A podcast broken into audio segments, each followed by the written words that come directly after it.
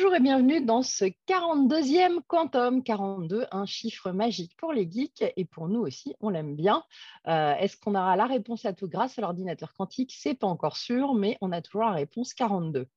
Euh, et euh, bah, encore une belle actualité mensuelle, toujours avec Olivier Zrati. Bonjour Olivier. Salut Fanny, toujours au poste.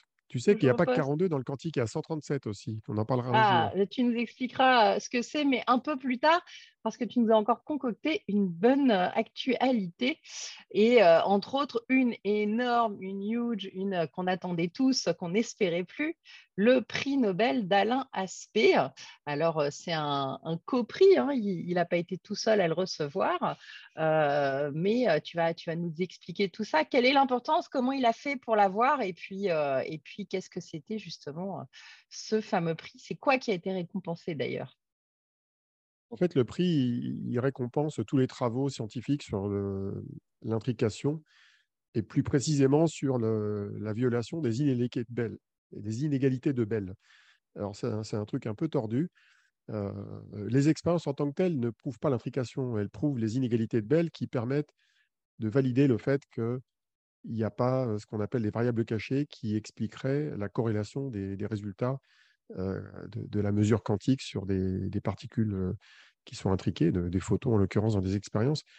Alors les trois personnes qui ont été euh, félicitées, elles ont été félicitées par le Nobel pour leurs travaux qui sont étalés sur plusieurs décennies en fait. John Clauser, qui est américain, c'est lui qui a fait une des premières expériences de, violation des, inégalités de Bell en 1973 de mémoire.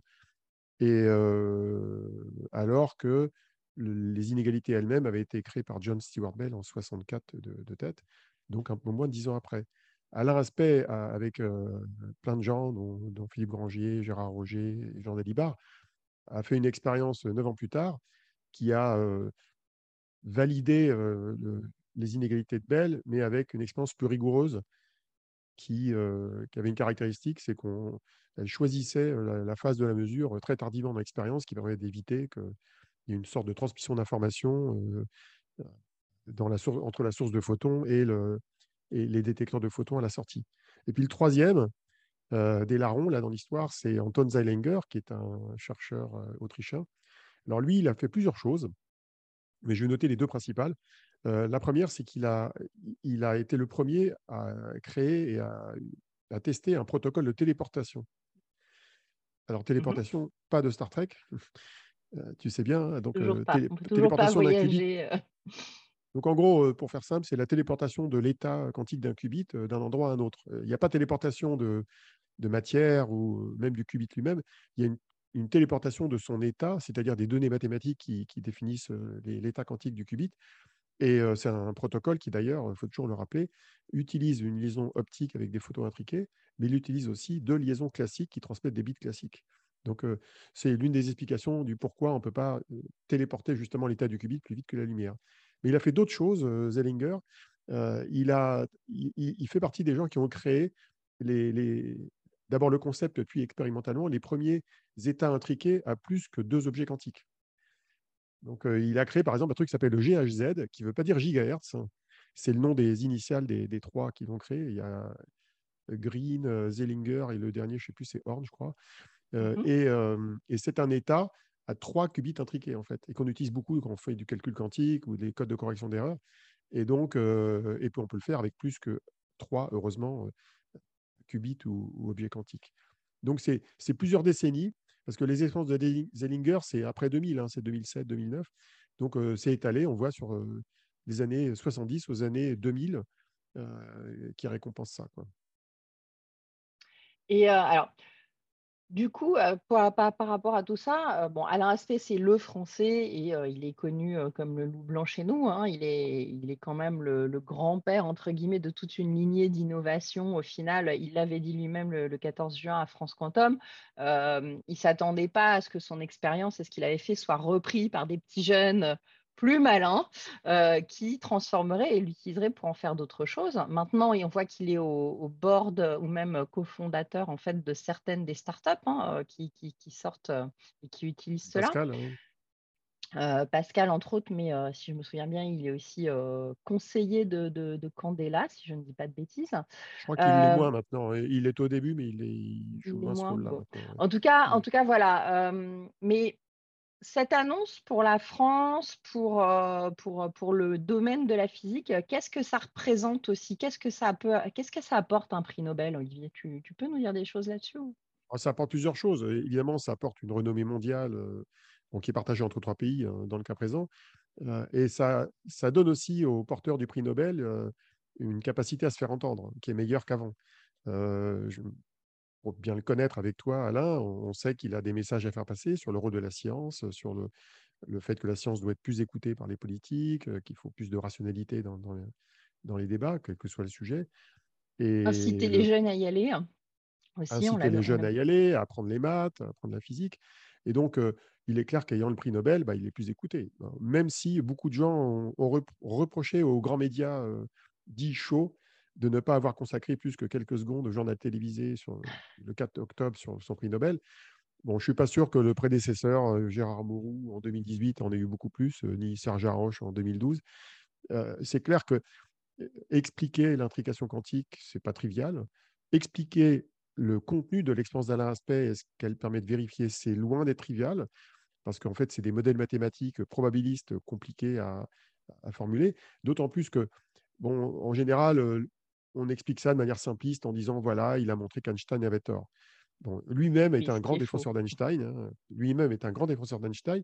Einstein, il se posait la question de savoir si l'intrication euh, était l'illustration du fait que la mécanique quantique était incomplète. Euh, parce que le, réalisme local de, ce qui se passait au niveau de, de, la mesure de, la polarisation de photons, pour lui, ne pouvait pas s'expliquer sans l'absence d'informations sur cette polarisation. Et donc, euh, ça fait des décennies, donc depuis 1935 en gros, que les physiciens, ce qu'on appelle les spécialistes des quantum foundations, réfléchissent à cette question, se battent en duel, élaborent des théories complémentaires les unes des autres. Et c'est encore un débat ouvert. Hein. Euh, d'ailleurs, Philippe Grangier, qui était le premier thésard dans l'aspect, a publié 5-6 euh, jours après le, Nobel un, petit papier qui fait deux pages qui s'appelle Why Psi is incomplete, indeed a simple illustration. Et mmh il, décrit le fait que pour lui, euh, il n'y a pas forcément des variables cachées, mais il y a une incomplétude du formalisme mathématique qui vient de l'équation de Schrödinger, qui décrit l'état quantique euh, d'un objet quantique. Et lui, il pense qu'il manque une information. Alors pour lui, c'est ce qu'on appelle la base de mesure ou le contexte de la mesure. Ça fait partie de la théorie euh, CSM qu'il avait élaborée avec Nela Farouki et Alexia Ofev il, y a, près de dix ans. Et donc, il revient là-dessus, c'est assez rigolo. Alors, par contre, les conséquences que tu, que tu décris sont, sont, importantes.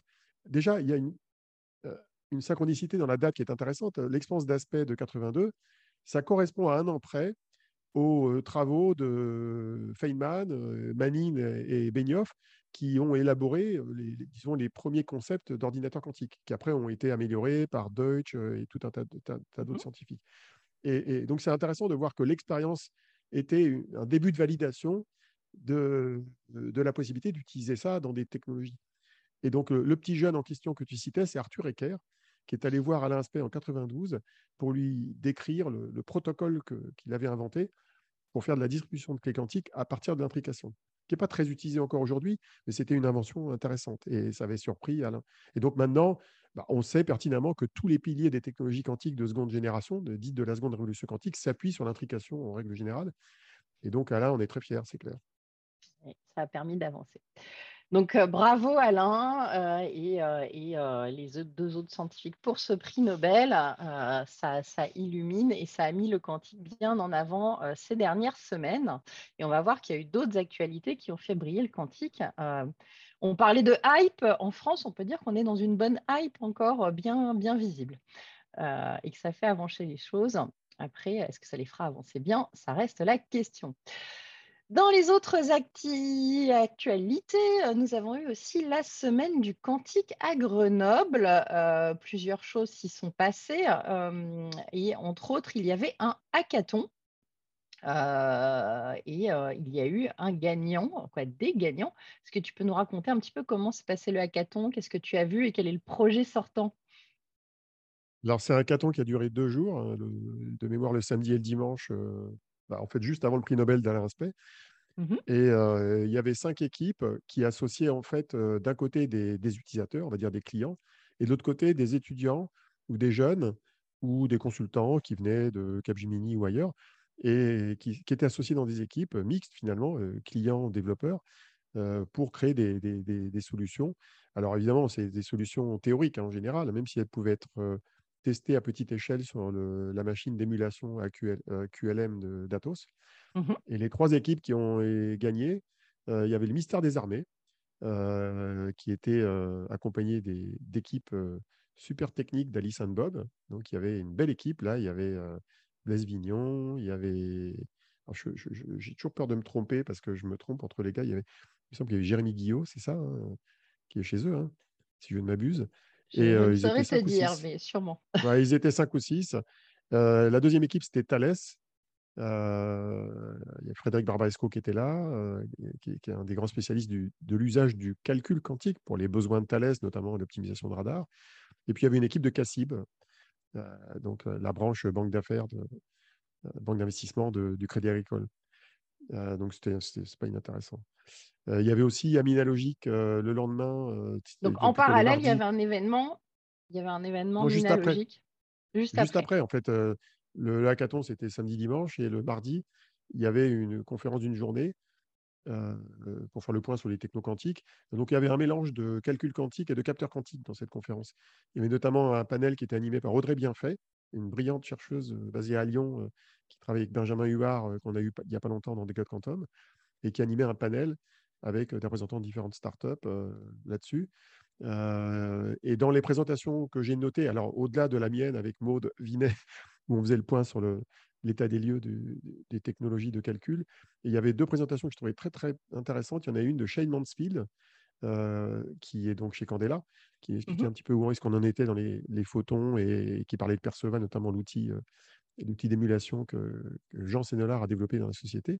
Et puis il y avait aussi Alastair Abbott qu'on a eu aussi récemment en, en décode quantum, vous pouvez retrouver des codes quantum hein, de, la fin de semaine, oui, exactement. Voilà, et qui a fait une très belle présentation, mais dont je n'ai pas pu récupérer encore la vidéo, sur les codes de correction d'erreur. Et enfin, parce que c'est la première fois que je les voyais sous cette forme-là, il y avait Ségolène Olivier du Leti et Jean-Philippe Gérard du LIST, qui, qui décrivait un petit peu l'état de l'art des sources de photons. Et d'ailleurs, quelques jours après, l'équipe de Ségolène Olivier, en fait, a, même si elle n'est pas nommée explicitement, a, a signé un partenariat avec Candela euh, pour fournir des, puces de, de, calcul photonique pour Candela, en complément des sources de photons de Candela et des détecteurs qu'ils utilisent qui sont en tierce partie. c'est un partenariat CEA Candela, hein, c'est ça. Ah et puis après, il y avait encore un autre truc. Il y avait une journée organisée par la fédération Cantalps, qui regroupe en gros l'écosystème de, Grenoble, notamment dans la recherche. Et j'ai assisté à l'une des deux journées de cette euh, conférence qui était très très intéressante avec plein de chercheurs. je ne vais pas tous les nommer, mais ce n'était pas filmé en plus, je crois, mais c'était extrêmement intéressant. J'ai pris plein de notes, j'ai récupéré pas mal d'infos. En tout cas, voilà, l'écosystème grenoblois s'est réuni et a fédéré trois, trois événements sur, sur des mêmes dates hein, pour, pour rester. et oui, et puis d'ailleurs, ils organisent, pour info, ils organisent une visite des labos de mmh Grenoble le 24 novembre. Alors, c'est surtout ouvert aux entreprises, hein, voire aux étudiants, mais c'est surtout les entreprises qu'ils cherchent à attirer. Et donc, on, va vous fournir un lien là-dessus pour la visite des labos de recherche quantique de Grenoble. Voilà, pour ceux que ça intéresserait.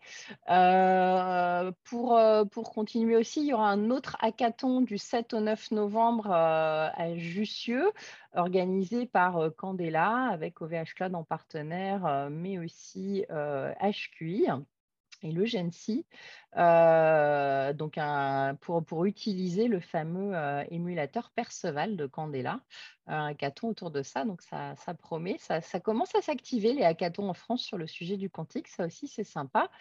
Et puis, euh, on a parlé d'Alice and Bob et de Candela, et je vais rajouter Pascal dans la boucle. Il y a eu aussi l'annonce vendredi dernier hein, du Deep Num 20 de la French Tech. Donc, c'est le, le, premier label des, des, startups Deep Tech.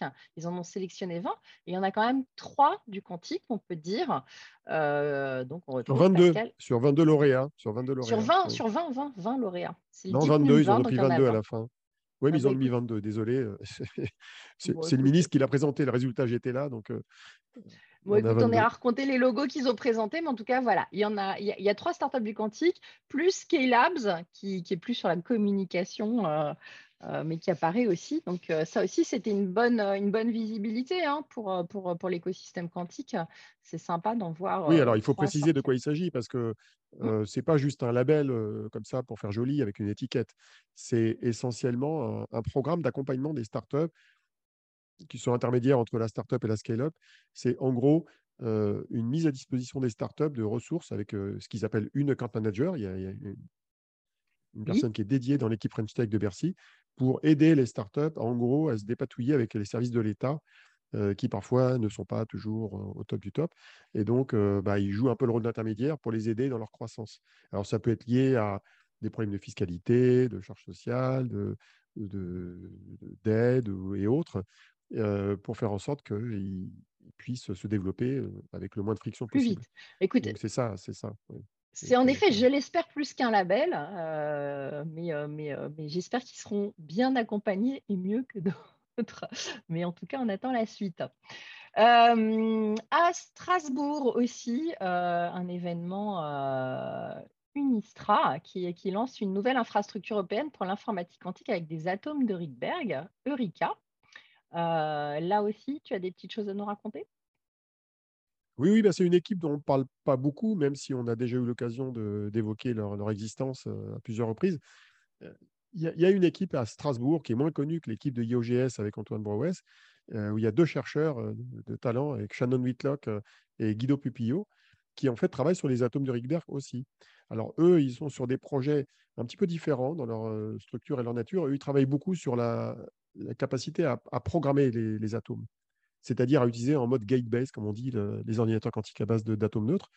Euh, et, en fait, ils collaborent avec les équipes de Pascal et l'IOGS hein, là-dessus.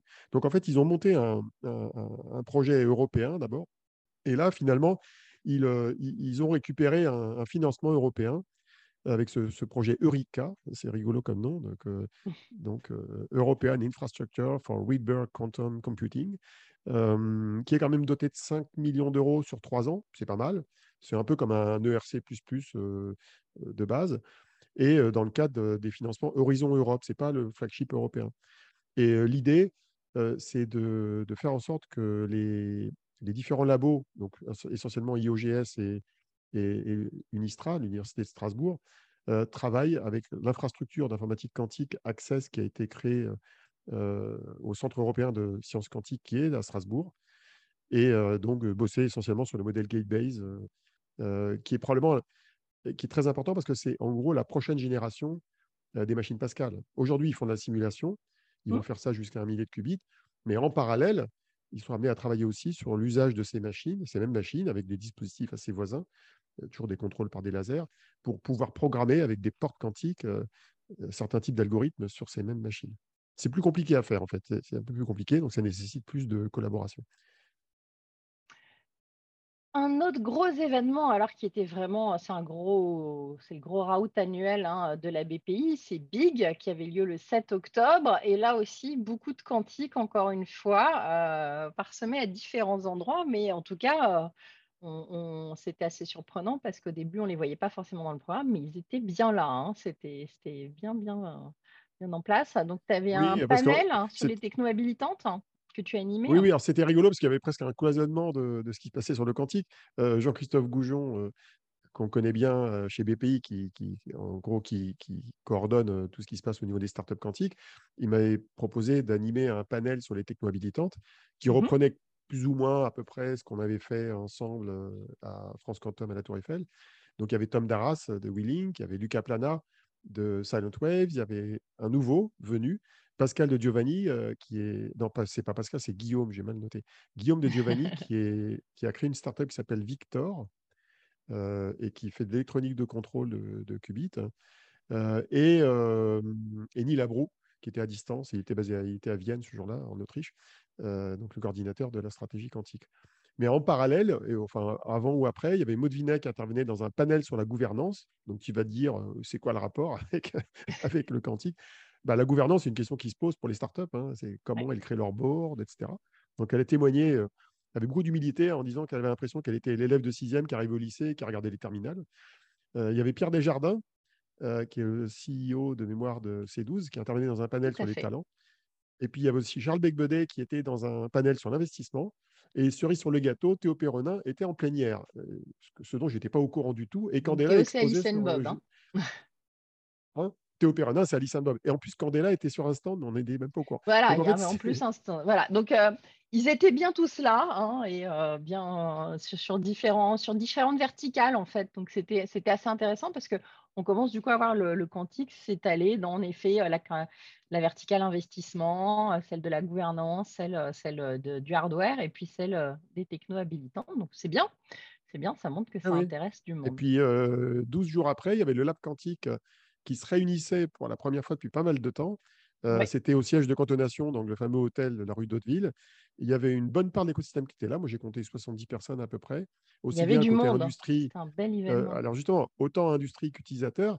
Et bah, toi, tu étais là. Qu'est-ce que tu as vu? Aussi.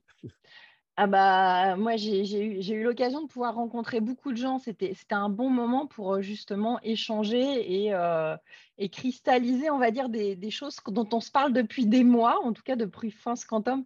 A des choses qui ont été initiées et ça a permis de voir euh, ah, je ne retrouve plus son prénom de BMW, c'est Elvira, Elvira Chichenina. voilà, avec qui on a discuté justement de comment faire des hackathons, comment, comment collaborer, hein, tout ce qu'on peut faire au travers du lab quantique. et puis, j'ai découvert aussi des nouvelles entreprises qui venaient de l'étranger, hein, une start-up américaine quintessence pour, pour échanger aussi. Il, y avait, tout l'écosystème hein, et surtout, il y avait une belle présentation de chaque membre partenaire. Et on a pu revoir Jonas Landman aussi qui était là.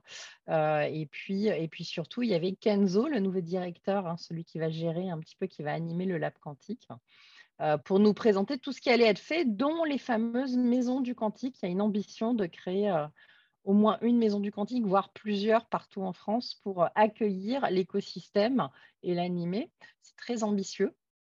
Euh, donc, euh, donc voilà, c'est très très intéressant de voir ce qui se passe.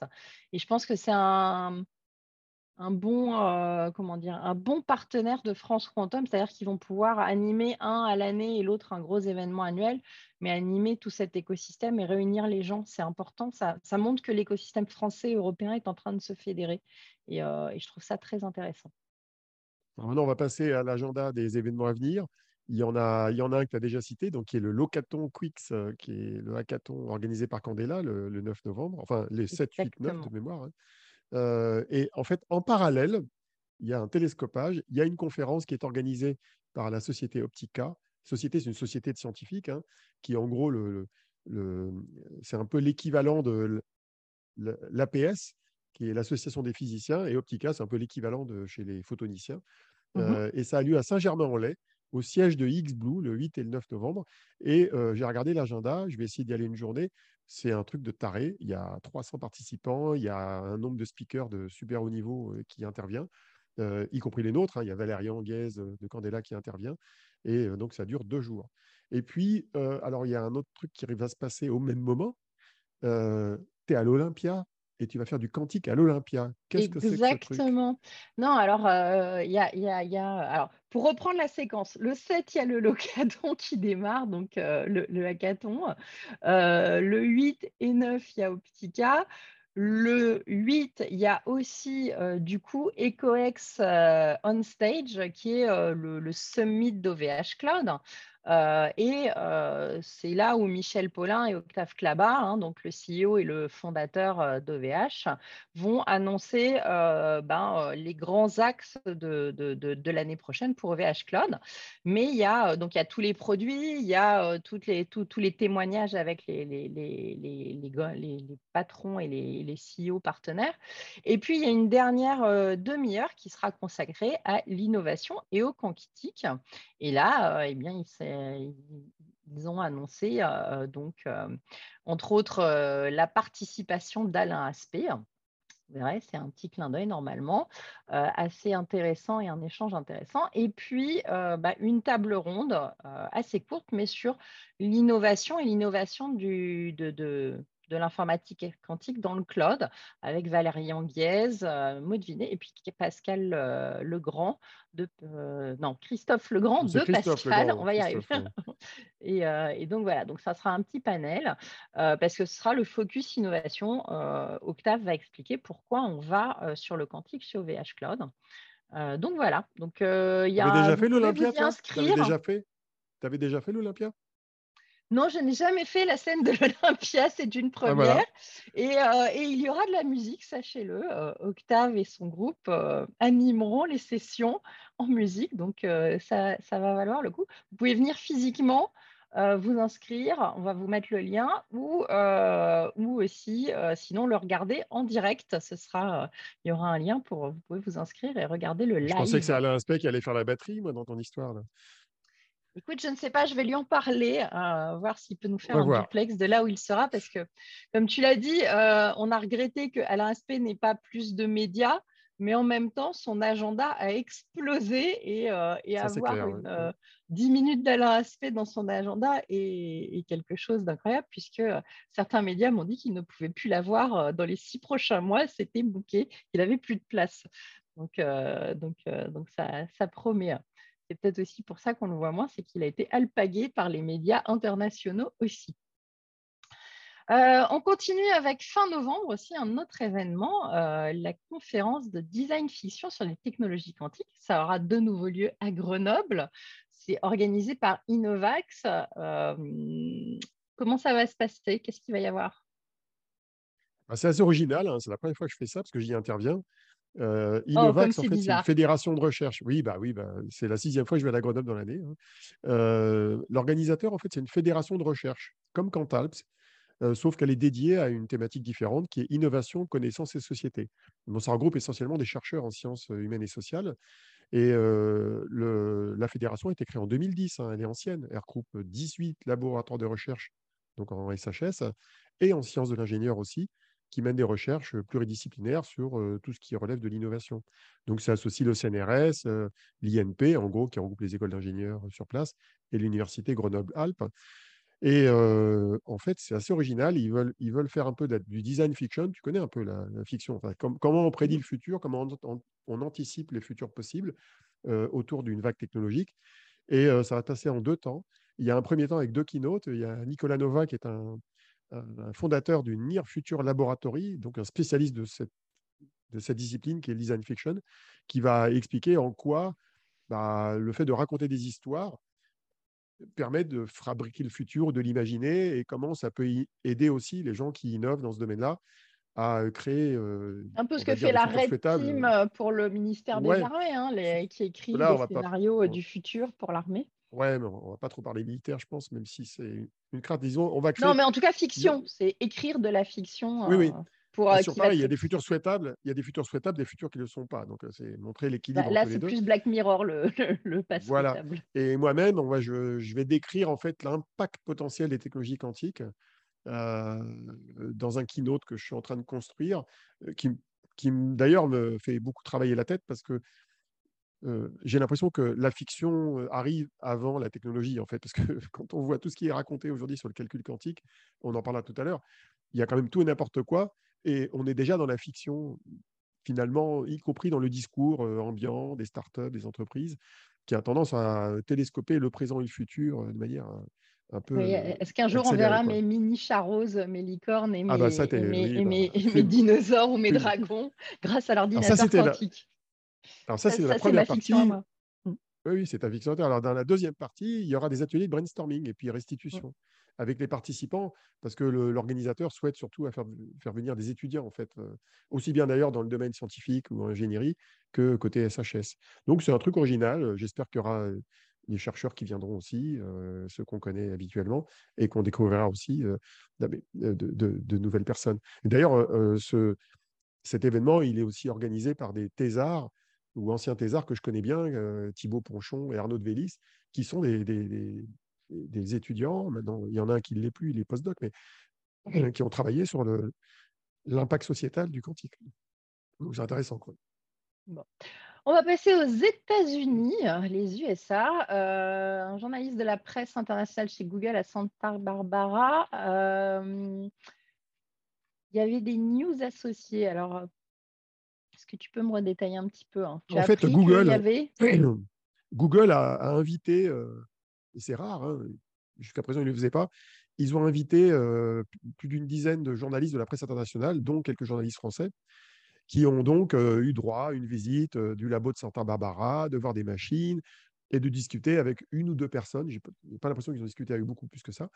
Et donc, bon, en gros, ils ont eu le discours marketing de la boîte, mais en, en, glanant des informations à droite et à gauche, et je ne vais pas dévoiler mes sources, j'ai appris indirectement un certain nombre de trucs intéressants. La première chose que j'ai appris, c'est qu'ils avaient leur propre fab de qubits Supra sur place à Santa Barbara alors jusqu'à présent, moi, je pensais que potentiellement, ils s'approvisionnaient ailleurs. Donc ça, c'est un premier truc. Et puis le deuxième truc, c'est qu'ils ont un ordinateur en test avec plus de 100 qubits euh, sur lequel ils testeraient leur premier qubit logique qui aurait potentiellement un taux d'erreur inférieur aux qubits physiques qui sont en dessous.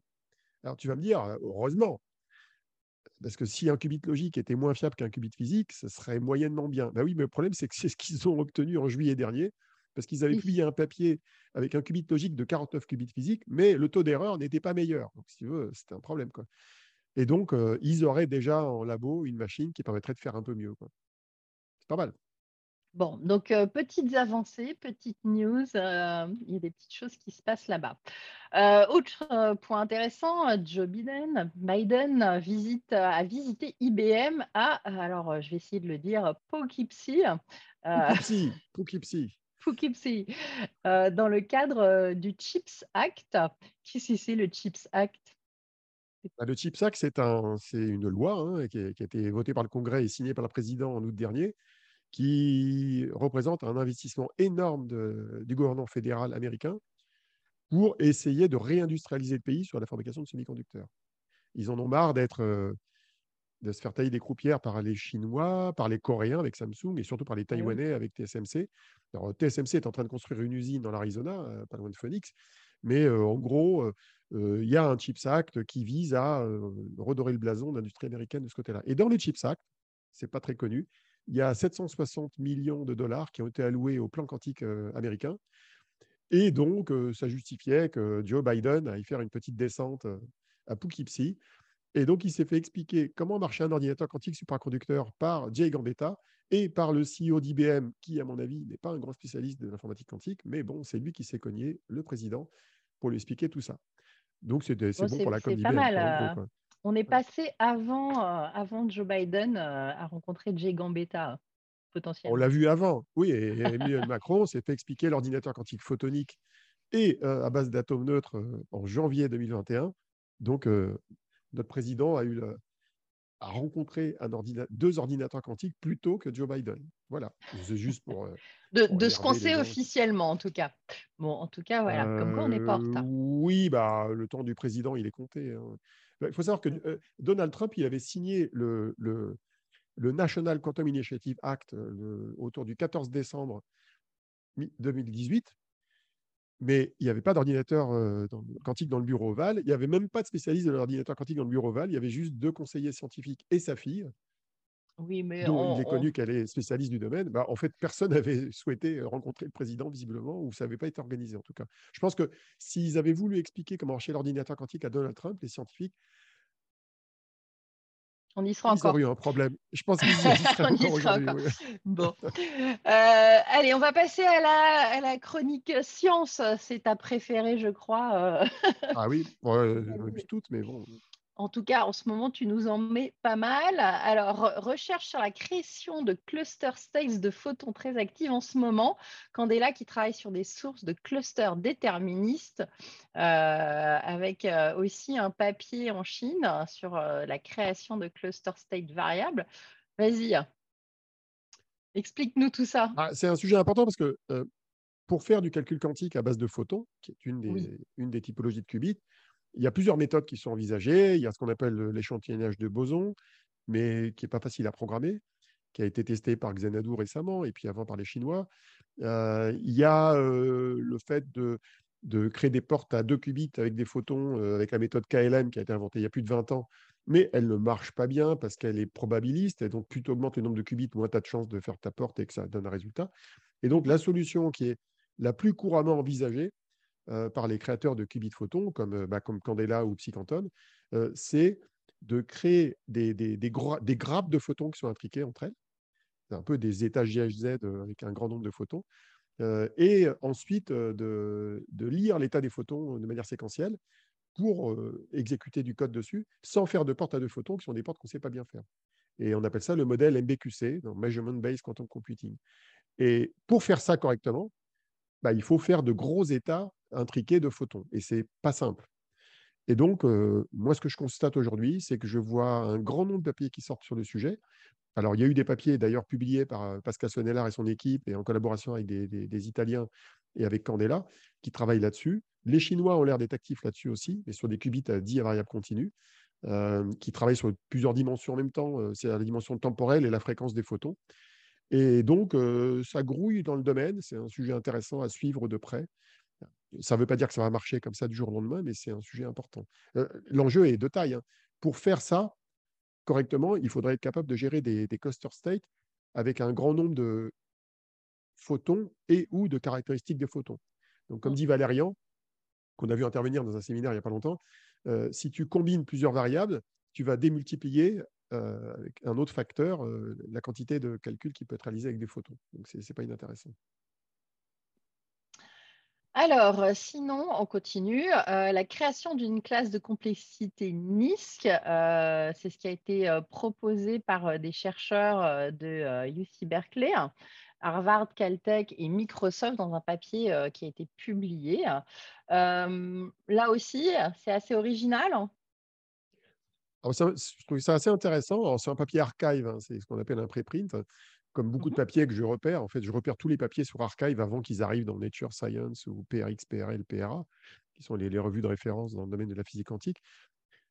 c'est intéressant parce qu'aujourd'hui, il y, a deux questions qui se posent. Il y a une question connue qui est est-ce qu'on va arriver un jour à faire un du calcul quantique sur des ordinateurs discalables à tolérance de panne avec des qubits logiques?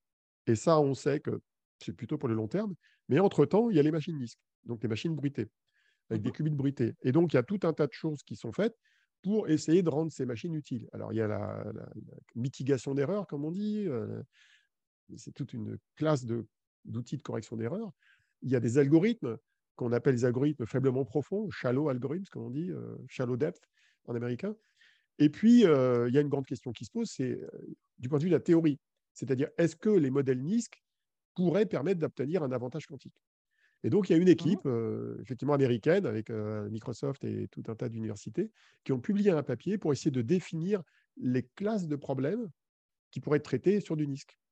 Et ils ont appliqué leur méthodologie, qui est une méthodologie mathématique, à différents types de problèmes.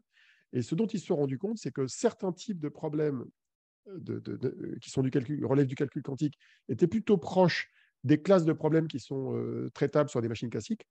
Et seulement un tout petit bout de problème correspondait à une classe qui était voisine des problèmes traitables par l'ordinateur quantique scalable.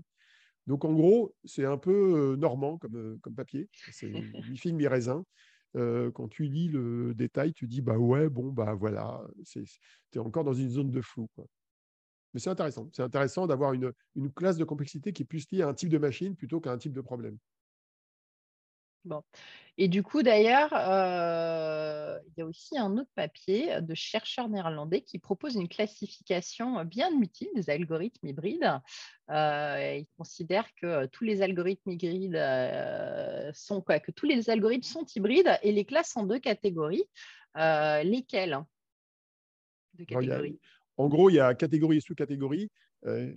la catégorie macro, c'est celle où la partie classique est générique Mmh et n'est pas lié aux applications. Donc, en gros, c'est un algorithme normal qui envoie des données et du code dans la machine, mais ils appellent ça les algorithmes verticaux.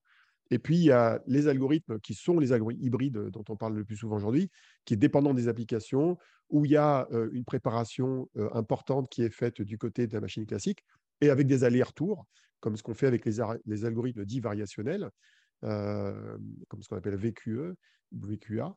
Et donc, et puis après, ils ont découpé ça en sous-classes en fonction de comment ils traitaient les données dans les différents algorithmes. Je trouve que c'est intéressant d'avoir ce genre de papier. C'est presque plus un review paper, mais c'est un mmh papier qui permet de, de s'y retrouver. Alors, je n'ai pas encore eu le temps de dépioter entièrement et d'intégrer dans mon bouquin. Ça sera pour la prochaine édition. Mais je pense qu'il méritera d'être dépioté pour faire des jolis schémas, des jolis slides pour décrire les, les typologies d'algorithmes. Alors, moi, j'ai découvert un truc que je ne connaissais pas bien, c'est que j'ai décortiqué récemment l'algorithme de Shor, le fameux algorithme de factorisation de nombre entier, et qui est lui qui fait peur. et qui fait peur à tout le monde, mais il est hybride lui aussi, d'ailleurs. Il y a une partie classique. Ouais. Un autre article intéressant, euh, c'est euh, un papier d'IBM qui explique euh, avec une bonne pédagogie la correction d'erreurs, et ça sous trois catégories. Tu peux nous les détailler vite fait? Oui, oui. Alors, ça fait partie de ce qu'on appelle des review papers. Hein, j'adore ces review papers parce que quand tu prends un papier euh, S-Abstracto qui sort comme ça sur une spécialité très pointue, c'est très très dur de le positionner. Et mmh donc, euh, quand, on fait sa veille sur Archive euh, tous les jours, hein, du lundi au vendredi, c'est intéressant de spotter les, papiers qui sont des review papers qui font un peu l'état de l'art d'un domaine. Et donc, il y a un article d'IBM qui n'est pas un papier Archive qui explique très bien les différents types de correction d'erreurs. Donc, il y a ce qu'on appelle la quantum error suppression, qui est ce qu'on peut faire directement au niveau du hardware. C'est un petit peu ce qu'on fait avec les qubits d'Alice Bob. Il y a la quantum error mitigation, qui corrige les erreurs pour les ordinateurs NISC bruités, mais avec des méthodes statistiques qui utilisent très souvent du machine learning, mais pas forcément pas, de manière obligatoire, et qui sont un peu du post-processing et qui utilisent beaucoup de, moyen âge, de résultats d'un calcul qui est réalisé plusieurs fois. Et puis après, il y a la correction d'erreurs classique, la quantum error correction, qui, elle, corrige des erreurs après chaque opération, qui s'appuie sur la notion de qubit logique et de tolérance de panne, et qui euh, n'existe pas encore, euh, en tout cas de manière viable, et qui correspond au futur du calcul quantique, où ça marchera si ça marche un jour. Et puis, il faut rajouter un quatrième qui n'est pas cité dans le papier, que j'ai découvert aussi, qui s'appelle la Measurement Error Mitigation. Alors ça, c'est comment on corrige des erreurs qui se produisent juste à la mesure de l'état d'un qubit, parce qu'il y a des erreurs là aussi. Bon, de quoi, cas, là, aussi, ça, ça, mérite un chapitre entier pour chacun euh, dans ton prochain bouquin pour détailler tout ah bah, ça euh, encore je mieux. Alors, je ne couvre pas la même, la measurement oui, error tu vas mais les autres. Pouvoir nous améliorer euh, tout ça pour qu'on soit des, des, des, des, warriors de la correction d'erreurs. on compte sur toi. C'est un vrai sujet, c'est un vrai sujet important. Ah oui, c'est hyper important, on le fait. Un article décrit l'intérêt de D-Wave pour les, les algorithmes d'optimisation ah là aussi, c'est sorti en octobre, 25 pages. en quoi c'est ah, intéressant aussi, bah, Là aussi, c'est intéressant parce qu'il y, a beaucoup de papiers en ce moment sur D-Wave qui enfin sont basés sur l'usage de D-Wave Advantage avec ses 5000 qubits. Alors, beaucoup des papiers précédents étaient s'appuyer sur les versions à 1000 ou 2000 qubits qui dataient de 2017 mmh ou 2020. Et donc, on voit de plus en plus de papiers très intéressants qui montrent la capacité de, de cette machine à 5000 qubits à commencer à, gratouiller la performance des calculs classiques et à, être capable de traiter, bah, dans le cas présent, des problèmes d'optimisation avec 5000 décisions binaires, 40 000 paramètres. Ça commence à devenir sérieux. Quoi.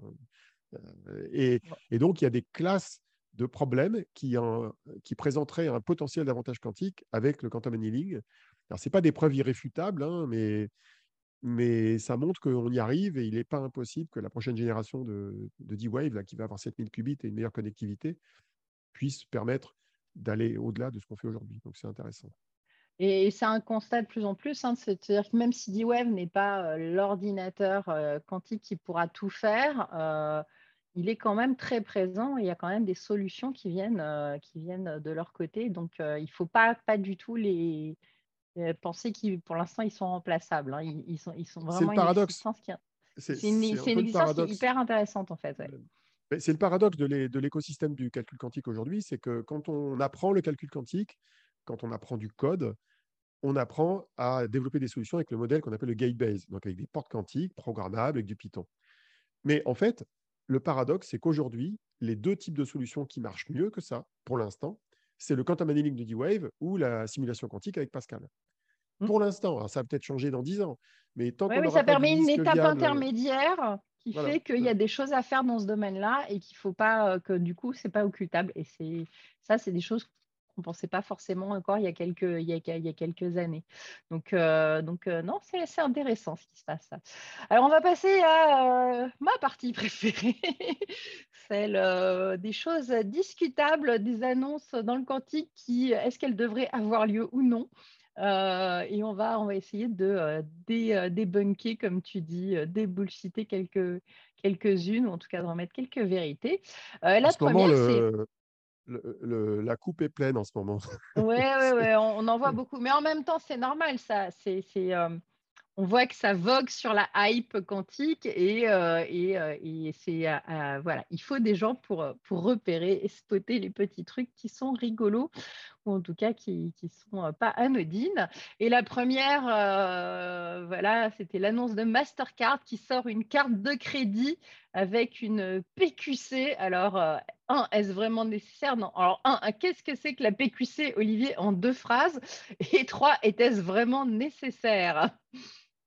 Ah, La PQC, c'est un système de cryptographie qui génère des clés qui sont censées être inviolables par un ordinateur quantique qui n'existe pas encore. Mais au moins, c'est des cartes de crédit qui sont protégées tout de suite de, l'ordinateur de dans 30 ans. C'est beau. Alors, très souvent, on dit souvent que la PQC, il faut la déployer. C'est ce que recommande le gouvernement américain ou l'ANSI en France pour protéger les données d'aujourd'hui qui ont de la valeur dans le futur. Mais alors, je sais pas, quand tu dépenses euh, avec ta Mastercard 300 euros dans un restaurant, Aujourd'hui, est-ce que ça aura de la valeur le jour où l'ordinateur quantique va marcher dans 30 ans? J'en doute légèrement. Voilà. Ça dépend avec qui tu as mangé, Olivier. Si tu manges avec ah, Poutine, ça peut peut-être avoir son intérêt qu'on sache dans 30 ans, il sera mort, j'espère. Enfin, on n'a pas le droit de dire qu'on espère que quelqu'un meurt, mais celui-là, euh, il méritera bien sa belle mort. Bon. Euh, un rapport de Capgemini qui fait le lien entre technologie quantique, capteur compris, et la sustainability en reprenant euh, la classification des Nations Unies. Alors ça aussi, hein, c'est quelque chose qui, euh, on va sauver la planète, on va rendre tout écologique grâce au quantique. bullshit ou pas? Je trouve que le concentré de bullshit dans ce rapport est assez fort. Quoi. il fait 30 pages. Et en fait, ils ont pris euh, tous les objectifs des Nations Unies pour créer un environnement euh, sustainable, mmh euh, tout domaine confondu, et ils ont saupoudré le truc de solutions qui, on ne sait pas d'où elles sortent d'ailleurs, où il y aurait du calcul quantique, du quantum machine learning qui permettrait de résoudre tous les problèmes de la Terre. Et en fait, il y en a un qui m'a un peu choqué. C'est ils ont pris l'objectif qui est l'égalité de genre, donc, c'est le SDG5, Gender Equality. le euh Gender Equality. Et là, il raconte, il raconte que le quantum machine learning va permettre de réduire les biais de genre dans les entreprises. Alors, précisément, ils disent que ça va permettre de, de créer, euh, de permettre aux, aux employeurs d'utiliser un langage qui est plus inclusif pour augmenter la diversité avec de la QML. Des mecs qui ont quand même fumé de la moquette.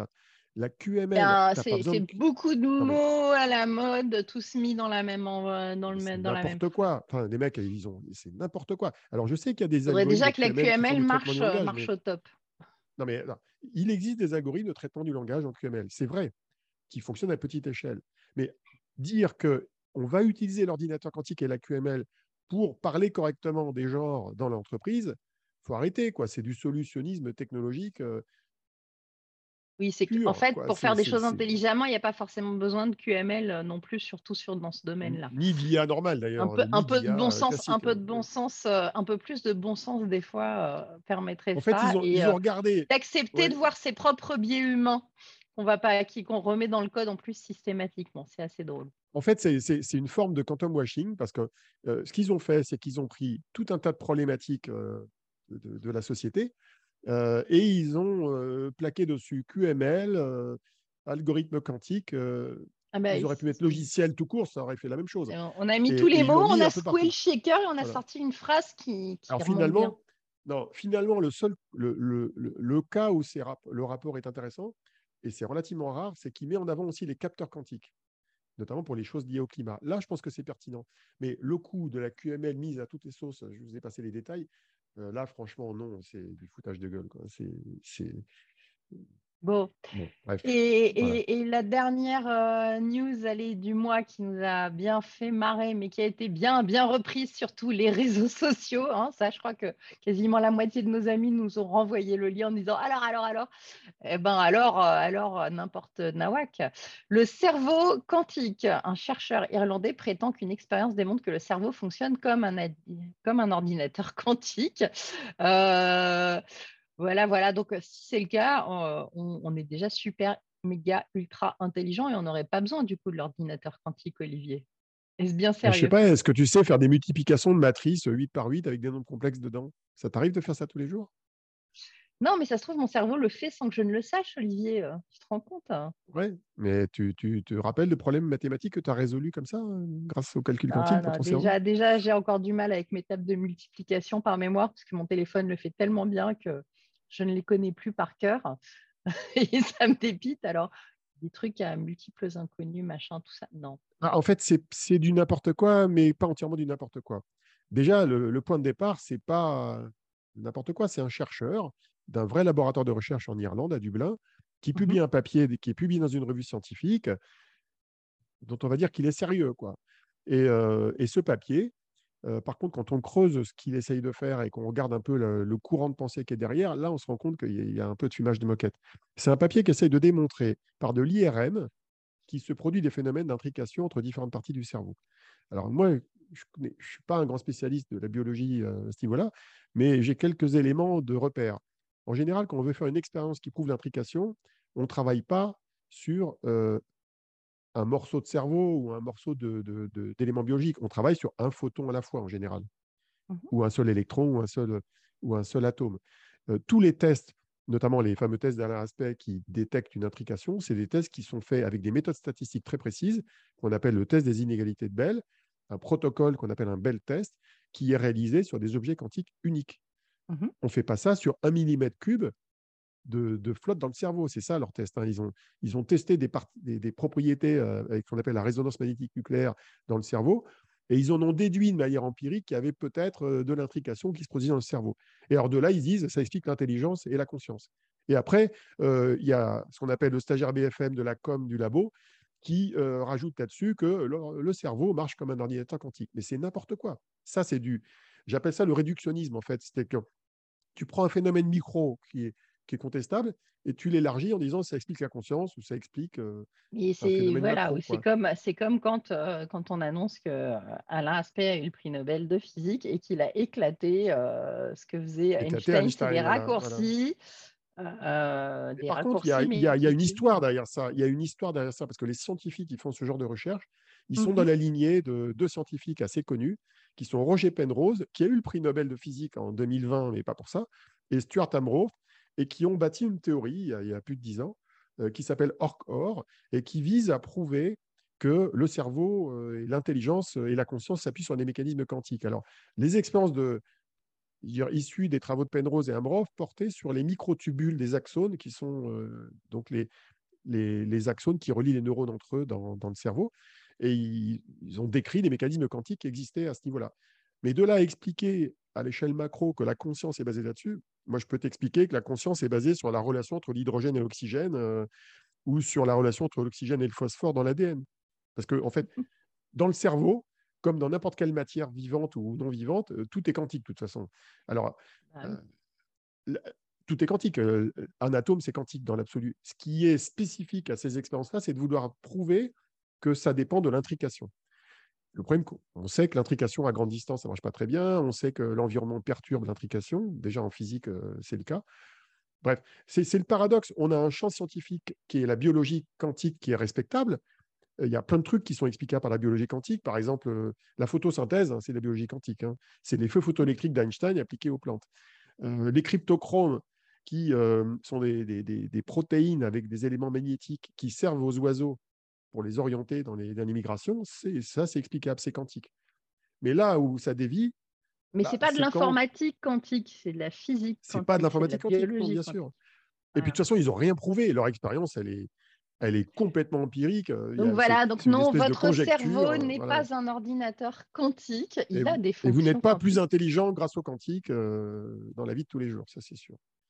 Alors après, bah, c'est que ce truc-là, à tous les coups, ça va être récupéré par la charlatan de l'imbécile quantique qui vont encore euh, expliquer qu'il y a un scientifique qui a prouvé que, que, que, et ils vont raconter des salades basées là-dessus. C'est ça le risque. C'est juste pour vous, pour vous rassurer et en tout cas pour vous, pour vous donner l'info. Ne nous envoyez plus le lien. Voilà, vous avez la réponse. C'est 42, comme euh, le podcast d'aujourd'hui. C'était euh, notre 42e quantum. Et on arrive à la fin, euh, en moins d'une heure, un record, Olivier, n'est-ce pas? On a encore dépassé, on a dépassé la demi-heure, mais on était ravis de partager ce moment avec vous. Et ben, on se retrouve dans quelques semaines pour la suite de l'actualité quantique. D'ici là, Olivier, potage bien? tu, vas aller ah bah, je vais potasser. Hein. Tiens, j'ai oublié de dire un truc. Hein, non, pas potasser, potager. Tu vas aller faire ton potager. un potager. Peu. Ah bah, il faut Sors le défaire, un peu du quotidien. Non, mais attends, mon livre est sur Amazon, j'ai oublié de le dire. Hein. Oui, mais je pense que tout le monde l'a vu avec toutes tes posts. Donc euh, voilà, le, ah le bouquin d'Olivier, toujours gratuit sur son site, toujours achetable sur Amazon. La dernière version, ça y est, est sortie officiellement après quelques problèmes pour, euh, pour avoir le nombre de pages. Ça a été très difficile. Mais c'est fait. Et euh, voilà, maintenant, vous dit au revoir et à très vite.